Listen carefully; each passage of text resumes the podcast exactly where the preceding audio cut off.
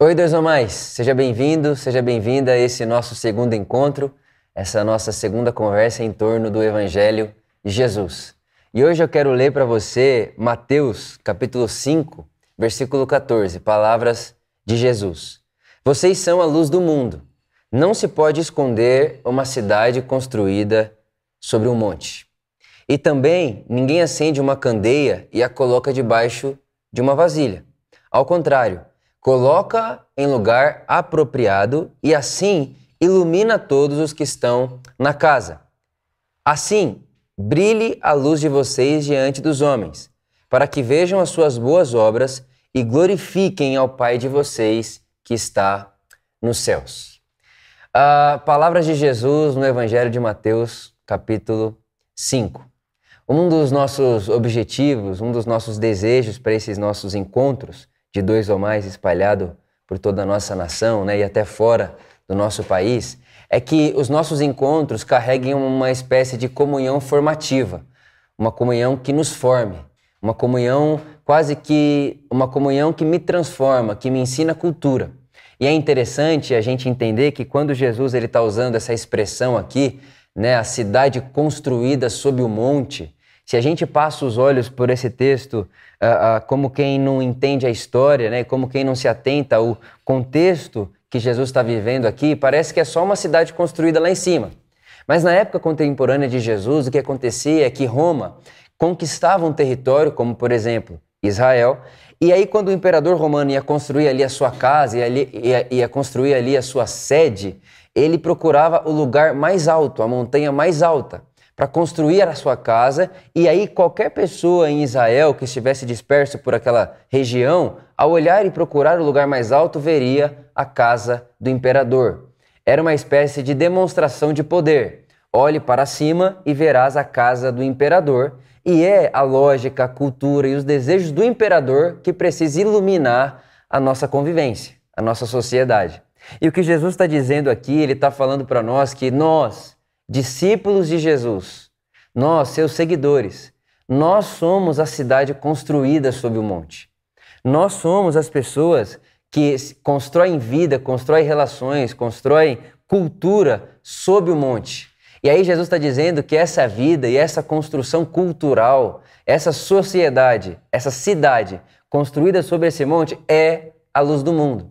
O que Jesus está fazendo aqui, na verdade, de maneira bem simples, é tirando essa lógica de que a casa do imperador é o que ilumina toda a terra, que ilumina a cidade, e dizendo: não, quem ilumina a cidade são os meus seguidores, são os meus discípulos. Porque não há nada de iluminar, não, não se ilumina fazendo o que César faz, não se ilumina matando, não se ilumina na vingança, não se ilumina na construção de poder se ilumina nas relações de mansidão, nas relações de perdão, nas relações de generosidade. Então Jesus está fazendo uma troca, ele está dizendo: ó, aquilo ali não ilumina, aquilo é escuridão.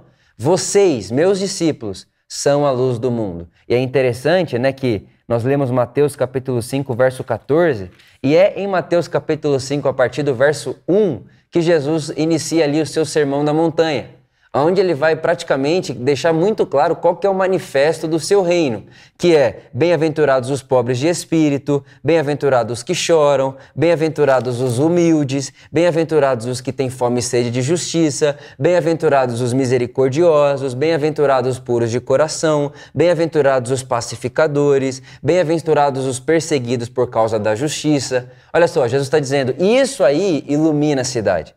O que transforma uma sociedade, o que, o, que, o que ilumina a vida das pessoas não é César colocado acima de tudo e acima de todos, mas é a comunhão das pessoas que seguem Jesus espalhada, espalhadas, né, por todo o mundo. Vocês são a luz do mundo. Vocês são o sal da terra, e eu estou fazendo de vocês, meus discípulos, uma cidade construída sobre um monte.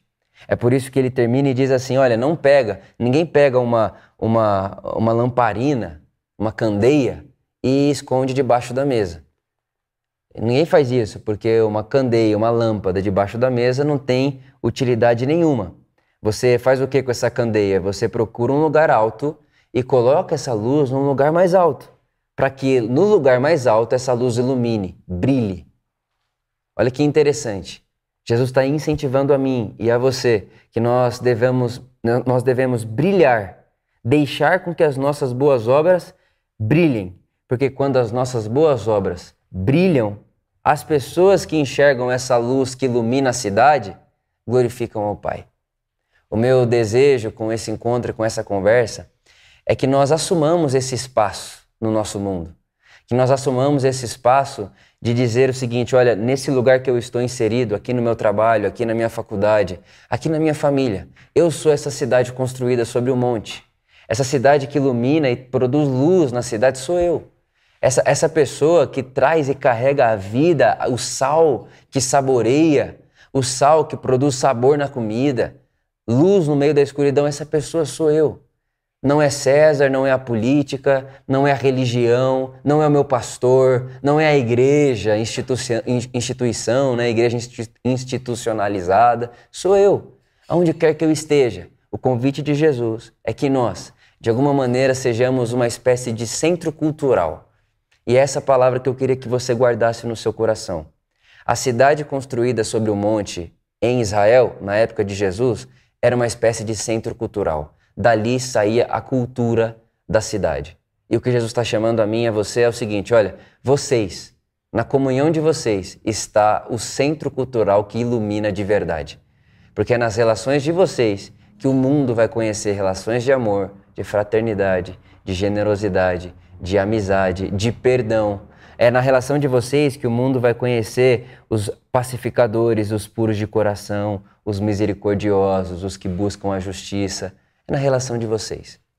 Então, nosso desejo, com esse encorajamento aqui e com esse nosso encontro ao redor do Evangelho de Jesus, é que assumamos esse lugar como pessoas que são luz do mundo e sal da terra. E é nesse encontro que você está aí. Por exemplo, enquanto eu falo com você aqui, tem um monte de gente que segue Jesus lá na minha casa. A gente está tudo junto durante quatro dias já. É uma comunhão formadora. É nessa comunhão, como eu estou lá em casa, como você está aí na sua casa, que a gente molda um ao outro, que a gente ensina um ao outro, que a gente aprende um do outro. Aprende o quê? A cultura do reino de Deus, que é a pessoa de Jesus. Então, o que falta em você tem em mim, o que falta em mim tem em você. Então, a pergunta que fica hoje e a reflexão que eu quero que a gente tenha é: como que eu posso utilizar desses momentos de encontros e de comunhão para que esses momentos me capacitem, me edifiquem, me ensinem para que eu seja essa cidade construída sob o monte amanhã, no meu trabalho, na minha escola e na minha família. Oro para que o Espírito Santo ilumine aí a conversa de vocês, lembrando que junto com esse vídeo nós mandamos para vocês o nosso resumo, né, a nossa síntese, a, o nosso jeito de ler tudo isso, os versículos que lemos e também perguntas para reflexão a, do grupo e que enquanto vocês refletem, enquanto vocês respondem, enquanto vocês pensam no que foi dito e falado, nossa oração é que o Espírito Santo transforme essa conversa em palavra de Deus e pregação do Evangelho. Que seja assim e até semana que vem. Um beijo no coração.